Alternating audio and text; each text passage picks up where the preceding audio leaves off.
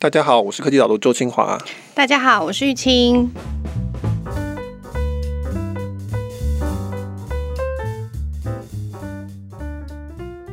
今天我们录音的当天是情人节，你情人节有没有什么样的计划？没有，因为第一个就是我们家不太过这种商业性的节日，我自己不喜欢啊。嗯，然后再来就是果然是写商业策略的人，就是计谋都了解了，所以冷漠的人。然后就是有小朋友嘛，下课啊什么，就是接小孩，照一如往常，应该是这个样子。那你们家嘞？我们家也没有，我就不要特别解释原因了。但是今天梗切的有点硬，只是说我们有看到一个新闻，是说情人节的当天呢，以往大家可能都是买奢侈品，比如说珠宝、首饰等等，作为礼物送给对方。但是现在这个消费的行为已经改变了，大家开始转向去吃大餐，或者是出去度假等等的。时尚的产业似乎有没落，然后大家转向体验方面的消费了。对，所以这就是我们今天要讨论的一个题目。今天题目比较生活化一些啦。那我现在写的标题叫做“东区之死”。东区指的，我稍微解释一下。如果是对海外的听众来讲，东区我特别指的是台北市的东区，这大概是指在市政府旁边的这一块忠孝东路这边旧的一个闹区。那过去有很多的小的服装店啊、餐饮等等。那这几年来就是持续的没落。我们办公室正好在这附近，所以是看着它一路没落下来。以前动力火车有忠孝东路走九遍嘛，那现在走九遍就很无聊了，很多店都是大拍卖或者是关门了。那这个现象其实也不是只有台湾才有，美国人逛街比较是去 shopping mall，就是那种大商场，然后也是一样一家一家的倒，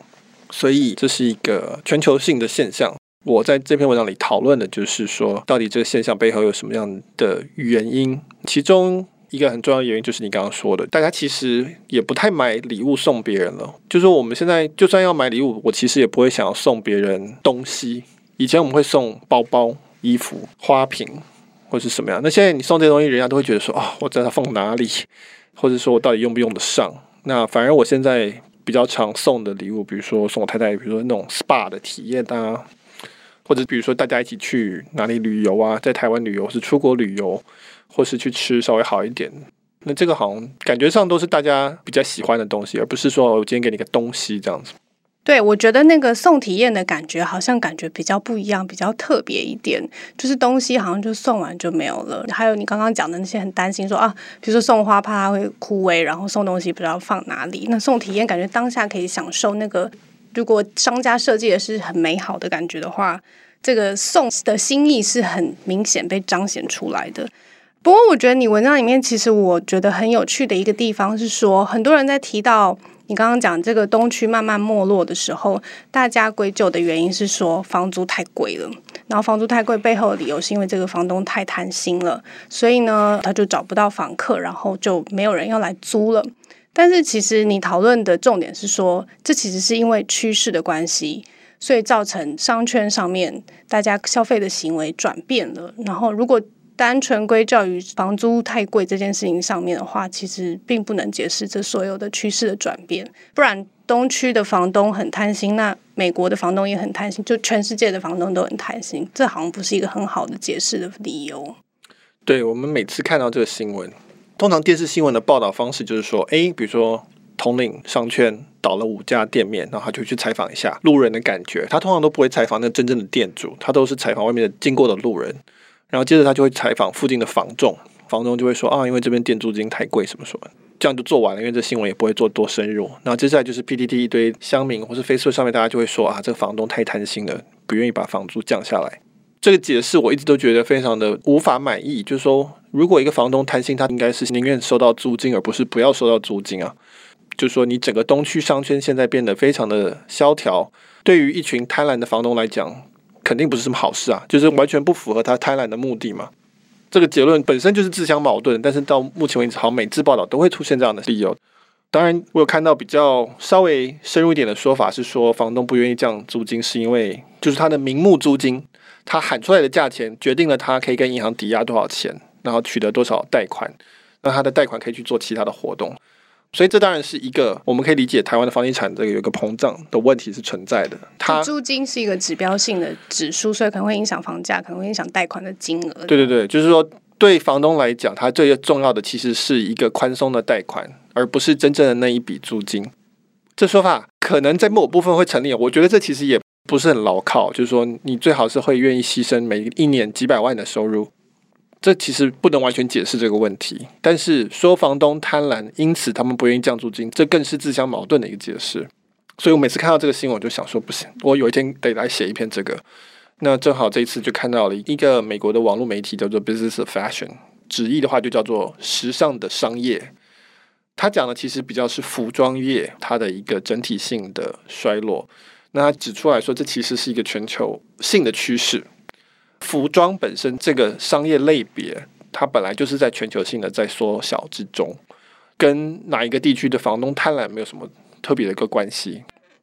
对，我觉得你可以提服饰为例子，是因为东区这边其实以前就是非常多的服饰业。我岔题拉一下，就是其实这边也蛮多餐厅的。就是我记得那时候东区一个很大的新闻，就是鼎泰丰东区这边的店收掉了。鼎泰丰现在都在百货公司的商场美食街了嘛，他就不再自己开店面了。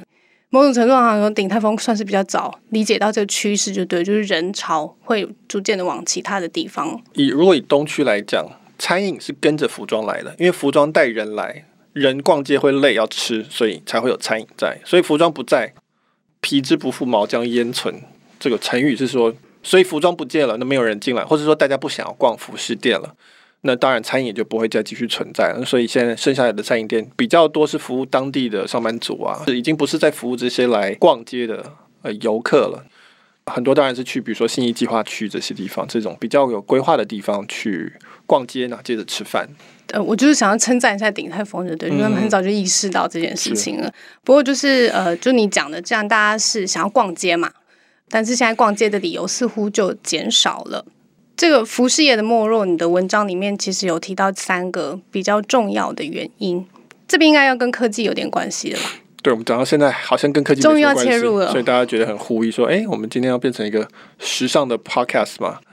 对，所以这篇文章提到了说，并不是说服装没落了，服装还是一个很重要而且很大的一个产业。那只是说他去研究发现说，时装的消费金额占家用消费的比例，大概在一九六零年代的时候，是我记得好像是写六点多 percent。对。就是说，我们人家庭花在服装的支出占整个家庭支出的大概是六点多 percent，到现在大概四十年后变成不到一半，大概三三个 percent 而已。所以你就看到说，大家花在时装的钱的比例变少了。那为什么呢？他举出几个理由。那其实这个就是说，为什么科技有它的影响在。第一个理由就是说，因为上班族越来越少穿西装了，那女生不穿套装了，就算你穿，你大概也不用买那么多套。以前你要买很多套，现在你不用买那么多套。我觉得还蛮明显的理由，就是因为现在大家生意都是在电脑上做的，我们谈事情也是在电脑上谈，做生意也是在电脑上做，因此你就不需要整天穿着西装笔挺去跟人家沟通，这个西装给你的价值就降低了。我甚至觉得，以我个人的工作性质来讲，西装是非常妨碍我上班的。我我如果打字的时候是最好是穿的很宽松的衣服来做，那对很多的工程师来说。或是整天坐在电脑前面的人来说，也是这样，他们也不会很喜欢穿着西装坐在那边。那所以你这一整笔上班族服装的预算就不见了，business casual 跟 casual 已经越来越接近了，所以这是一个很重要的理由。对啊，我现在每天礼拜一到礼拜天的衣服穿起来大概都差不多啦。是，我相信很多的白领是这个样子。那我也理解很多时尚人士会对这个趋势觉得很。很难过，会希望能够恢复西装或是正装，常常有这样子的复古的回忆的活动出现。对，不过我不看好这种运动啊，因为长期来说，人类最重要的是他的大脑，不管是服装，不管是科技，是以辅助大脑为主。那所以那个服装也会是这样，会越来越机能性，然后越来越以让大脑能够最有旺盛的生产力为长期的趋势。对，那第二个理由是快时尚的兴起。那比如说 Zara、H&M 这些叫做平价但是又流行的服装的兴起。以前大家要买流行的衣服，那你就必须要买到比较好的品牌，它是跟流行时尚跟得最紧的。那所以你才会赚到。那现在变成是说，很大一部分也是因为资讯的流通的关系，就是说今天你在米兰或纽约哪一个时尚，每一件衣服时尚一出来，所有人都可以马上的去评论跟讨论它的市场的接受度。然后比较好的东西，很快 Zara 就可以把样子打好，然后叫中国的工厂去生产，然后可能不到半个月就已经可以在全球去上架。所以时尚这个东西大家都做得出来，也大家都买得到，那这就变成说它的价格就高不起来。以前贵的品牌，它除了有所谓的奢侈品的概念，就是说给大家看我穿奢侈品的这种价值之外，其中一部分就是因为它的确是比较时尚，它的确是设计感比较好，因为它找到比较好的设计师。可是现在就变成是说，因为资讯流动关系，所以大家都可以很快的得到这些 idea，然后就可以把它做出来，这个价值就消失了，那就变成是说平价的也可以穿的相当的时尚，如果你愿意一直去花钱买的话，嗯。一个很明确的例子就是说，你你如果有上 Instagram 或者是一些社群媒体，然后有很多时尚部落格嘛，然后你看到他们衣服搭配的时候，他会说：“呃，我身上这件是 A 品牌，然后裤子是 B 品牌，然后什么是 C 品牌。”所以它其实是一个混搭的概念。然后很多东西，比如说他身上的这个白色的 T 恤，他不一定要买到。最贵的，它很容易就可以在网络上找到相对应的，就刚刚提到的快时尚或者什么，很快都可以提供很多很多的选择。所以它就算品味确定了以后，可能这是时尚品牌有这样子的搭配出来，或者是部落客有这样搭配出来，然后它可以很快的在其他地方找到对应，它就不用去买这些比较高单价的东西了。对，我以前，我可能往回转在十到十五年前的时候，那个时候很红，那个叫做 A N F。就是 Abercrombie and Fitch，美国加州的一个，它的牌子的定位就叫做什么奢华休闲就对了。很多人就是全身都是 A and F，我记得。以前是非常流行，全身都是某一个特定的牌子，或者是它的忠诚的。就大概就是几个牌子嘛，A and F，然后或者说你就是 Nike 之类的，大概就是那几个牌子。那可是你现在 A and F 的这个风格，其实是已经大家都可以做出来了，而且不但大家都可以做出来，而且大家都很容易去触及到他们的这个消费者。就是以前 A F F 的这个形象很明确，然后他在百货公司打广告、电视打广告，大家看到这个形象，大家就知道是 A F，大家不会想到是别的牌子。可是今天这个形象是很多人都可以创造出来，这也是刚才那篇文章里提到第三个理由，他可能会用 Instagram 上面的这些网红嗯去推，或者在小的杂志去推，或者是在。呃，Instagram、Facebook 上面，它有某些这种时尚的账号，就是说专门是针对不同的年龄层、不同的消费族群去做不同的小的这些粉丝团，那专门打他们的这个会有兴趣的东西。所以其实它的通路变得很分散。那因此你你就不会特别去记说这个品牌是属于这什么形象的。这些新的品牌其实他们不需要去做到一个这么明确的形象，说哦，它就是代表什么东西，因为很容易就被稀释掉了，很多人就可以做出来了。这也是其中一个理由，就是说，大家不是在共同的去看少数几个品牌，那因此少数几个品牌就没有办法去控制这个时尚的流行，那因此就不会有那种集体换装的潮。今年大家全部换成喇叭裤，然后过了三年，大家全部换成有破洞的牛仔裤，然后再过三年，大家换成紧身裤。事实上，紧身裤。已经流行大概十年了，那在过去是不会发生的事情。过去每三年五年，时尚业就会一起来教大家去系统升级一下，然后创造这个消费。现在办不到，他们没有办法去做这事情，因为通路太分散了，没有办法去集中这些所有的这个供给者，然后去定义一个新的时尚的呃一个新的语汇。对，你刚刚讲的那个品牌很难有一个鲜明的形象，除了就是通路非常的分散，然后每个人都可以创造出自己最喜欢的样子以外。还有另外一个蛮重要的原因是说，就是因为这么分散了，所以其实品牌相对变保守了，因为它要同时符合这么多种、各种上百种的搭配，他们都会趋向于就以前刚刚讲的，可能每一季都要有一个新的时尚的趋势出来，他会雇设计师，然后用不同的材质，然后去设计出新的衣服、新的趋势出来，但是。现在因为这么分散以后，他们反而最好的打法就是走保守的路线，走大家都可以百搭的东西，那这就最棒。这个时候 Uniqlo 就出来，因为 Uniqlo 最有名的就是这一点，就是全部都是基本款，它只是出现非常多非常多种色彩而已。然后大家就是想到要买基本款的时候，他就是往 Uniqlo 去买这样。对，就要我讲时尚这题目，我是很心虚的，因为我就是一个 Uniqlo 的人。难怪你今天录音这么有稍微一点点的排斥。对对对，没有排斥，但是就是说我绝对不是这方面的专家，百分之一万不是这个方面的专家。那可是为什么 Uniqlo 适合我？那就是因为我整天都是坐在电脑前面，我其实并没有给谁看什么东西。对我来说，我也没有很需要某种形态的社交生活去获得什么，或是去彰显什么。那我想很多人可能是都是类似这样子的状况。那因此，比如说 Uniqlo 就变得很适合我，就是基本款不会错，那品质不错，稳定，让我觉得舒服，那就好了。所以慢慢他们除了基本款、百搭款外，还强调机能性的东西，就回到衣服的本质就是实用为主。不过后面大概你还可以继续聊到，就是说那那个形象呢，那个奢侈的感觉或体验的感觉，它其实就被拉到别的品项去了。对，我们可能将来有一期可以讨论现在什么叫做新的奢侈品。奢侈的定义基本上就是说，它的价值来自于不是所有人都拥有，那个才有价值。现在的奢侈品跟过去奢侈品其实不太一样，嗯、我们之后可以讨论。对，但是在现在来讲，我写这篇文章最主要的理由是在讨论说，服饰业本身它就是一个在萎缩的一个类别。那核心的理由就是因为我们大家的注意力都从实体世界转移到荧幕内了，那因此我们的支出就会跟着转到荧幕内，而不是在荧幕外。我开玩笑就是说，与其花钱买自己的衣服，不如花钱买我的游戏角色的衣服，因为呢很多人看到，而且那是我的分身，从很大一部分方面来说，决定了我的社交生活。比如说我在英雄联盟里面的这个角色身上穿的是什么衣服，其实大家会因此而跟我有不同的讲话态度，或是跟我有不同的互动，就是你用到的机会更多啊。对啊，所以这个线上角色获得注意力可能比我还多，那当然钱花在他身上，而不是我身上。这个时候，我们什么时候会把钱花在荧幕以外呢？那就是刚刚讲的体验的时候。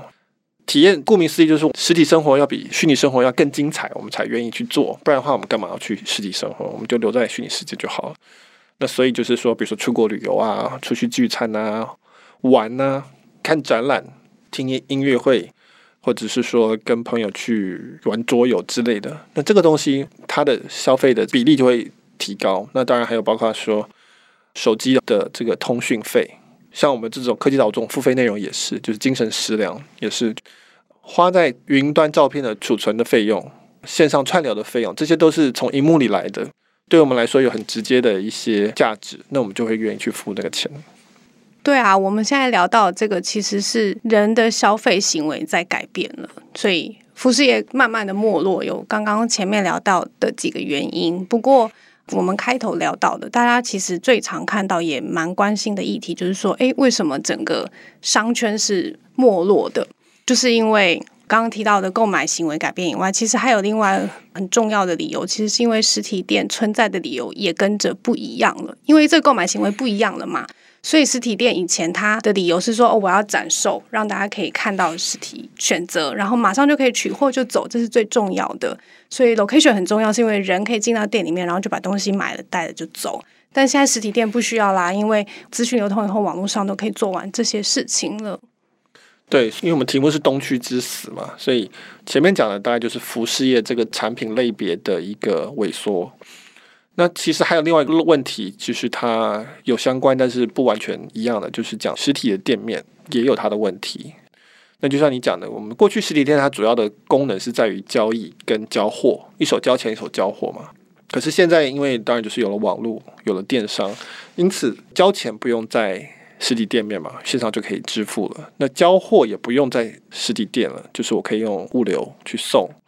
因此，这个实体店它就有很多部分就跟线上重复了，但线上又有一些额外的好处，也就是说它的选择非常多，它的浏览啊比较很快。所以今天我去东区逛，比如说 Nike 的店，找鞋子找不到，我要去 Adidas，我就要走过去，这花我很多时间。但是我可以在网络上面一次就比较完 Nike 跟 Adidas，我甚至不用进 Nike 的线上店，我就可以知道说他没有我的货了，我就去直接看 Adidas 就好了。那所以，我当然就不会想要去实体店花这种吃力不讨好的事情。如果这个实体店它原本的功能是在于一手交钱一手交货的话，那在网络时代就非常的危险。所以我们就看到为什么实体店很多收摊，尤其是那种本质上没有什么太多的实体的存在的意义，都在网上可以解决的话，那我们其实还不如在网上做就好了。那但是如果你的实体店它有额外的理由，不是为了交钱，也不是为了交货。那这样的话，这种就比较安全。我最喜欢的一个例子，大概你以前也写过非常多篇讨论，嗯、就是苹果。嗯，到现在都还是啊。那个苹果要在台北哪里开直营店的时候，那个新闻就是大肆报道，然后大家也都非常兴奋，说哇，又可以去苹果的这个实体店看了。这还蛮特别的啊，就是大部分实体店都是萎缩的，可是苹果这样在每一个地方开的时候，大家都很期待，非常的欢迎他来，就是因为它的实体的零售跟它线上零售是搭配的嘛。对，那苹果实体店非常明确，就是它是一个体验，它的卖点是体验本身，再加上说，比如说三 C 用品，当然会想要试一下嘛，又很贵，你想要试一下玩一下。然后苹果它实体店符合它的品牌形象，就是我重视设计。它通常每一家店本身就是一个建筑跟室内装潢上面的某一种标杆，所以大家会去观摩，那去感受一下，然后它会传递那个氛围。它的价值不是在于一手交钱一手交货。你如果只是想要交钱交货，你去通讯行就可以买到一模一样的手机，一模一样的产品。那你为什么不去？你为什么会想要去苹果直营店？那当然还有它还有做客服、做教育。教你怎么去设定东西、回答问题等等，那这个就是一个很明确，就是说我做实体不是为了要交钱跟交货，我做实体虽然有额外其他非实体不可的理由存在，那你可以统包称之为体验。所以为什么说餐厅现在越来越多，按摩越来越多，美妆美发越来越多，指甲对美甲越来越多，那眼镜店越来越多，因为眼镜店通常你都觉得得试一下。看合不合，就是说你要试一下，要吃一下，要摸一下的这些东西，它本身有实体存在的意义，它这个需求还是会存在，那它就会继续存在，还是有分做好跟不好的啦，有做的很杰出的，跟做的就是还在调整适应中的。我现在看到比较多的是那种线上出发的品牌开始落地，开始做实体店，很多电商开始做实体店，对，很多电商开始做实体店，那他们就非常清楚这件事情，因为他们。本来就不需要实体店，那我现在要去扩张，我当然会想说，我实体店提供了什么额外价值，是我原本在线上不能处理的，所以他们去做东西都会重新去思考，而不是把它只是当成一个一手交钱一手交货的地方。那这些通常都比较创新，然后也比较可以期待说，哦，这是新的一种体验。所以你要对东区的房东喊话吗？就是他们可能要更期待有。做得好体验的店家来作为他的下一种房客的来源。我觉得以商圈，假设以东区喊话来讲的话，我觉得集体上这是一个瘫痪的状态。就房东跟房东之间不会沟通嘛，他们不会去合作，所以他们没有办法很有意识的去改善自己的状态，那就只能采用所谓的浴火重生的路径，就是说一定要大家都崩溃之后，才会慢慢的长出新苗，很，很痛苦的转变的方法，对对对对对。那当然，东区它还是有捷运嘛，它还是公交通非常方便，它还是所谓的黄金地段，它基本的基础建设是在的，所以它还是有一个基本上的实力存在。那我猜这个浴火重生的过程就是说，先全部倒光，该倒的都倒光，然后呢，接着就是是我刚刚讲这些比较有体验意识的店家重新进来，或是线上电商去做，嗯、或是我们讲服务业进来，餐饮啊、咖啡等等，去去说，哎，这边店租现在变便宜了。那我可以开一家不是很重视人潮的店，就是我不需要靠人潮就可以吸引大家来。有很多店是这样子的形式嘛，就听说他在那边呢，就过去。现在有很多健身房，我觉得这也还蛮明确的一个例子。它在慢慢慢慢的长出来，那这个时候才会是新的气象，就是你必须要彻底的崩毁之后，才会彻底的重生。我觉得这个是。可以预期的会发生的事情。好，大家我们来期待看看，再过明年后年以后，会不会东区这边有一些不一样新的店驻扎？哦，我可以提一下，就是我以前写过一篇富锦树集团，那就是民生社区的一个集团。民生社区就是台北市的另外一个旧的传统的商业区。我为什么会提到它？就是因为富锦树集团他后来募资募到一笔钱，就是他把零售做成像 VC 可以投的东西一样。他为什么会做的还不错？就是因为他的店基本上是以体验为主，他的店都是开在交通不方便的地方。民生社区基本上交通不是很方便，都在巷子里，但是他都选的那种比较漂亮的，有树啊，有公园啊，那种中国叫小资情怀，台湾就是讲可能是小文青文青的风格。然后他就做起来。那为什么他做起来？因为他不需要靠捷运带大家来，他靠 Instagram 可以带大家来。大家去那边看到哦，好漂亮的咖啡，跟很漂亮的布景，跟很漂亮的树，照相打卡。然后大家就来了，这个就是浴火重生的一种例子，就是说它可以因此反而找到一块新的做法，然后把它做起来。所以我觉得东区希望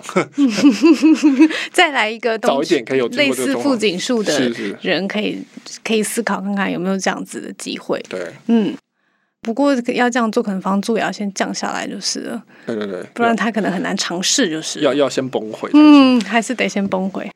我们今天讨论就到这边，然后大家如果对我们今天讨论话题有什么兴趣，或者是有什么意见想要发表的话，都欢迎在我们的粉丝页讯息的部分可以写留言给我们，然后告诉我们你想要问的问题或者是想要说的话。对，我们如果有看到不错的问题，我们就会在下一集的时候录的时候回答。嗯，好，那今天就到这边，谢谢大家，拜拜。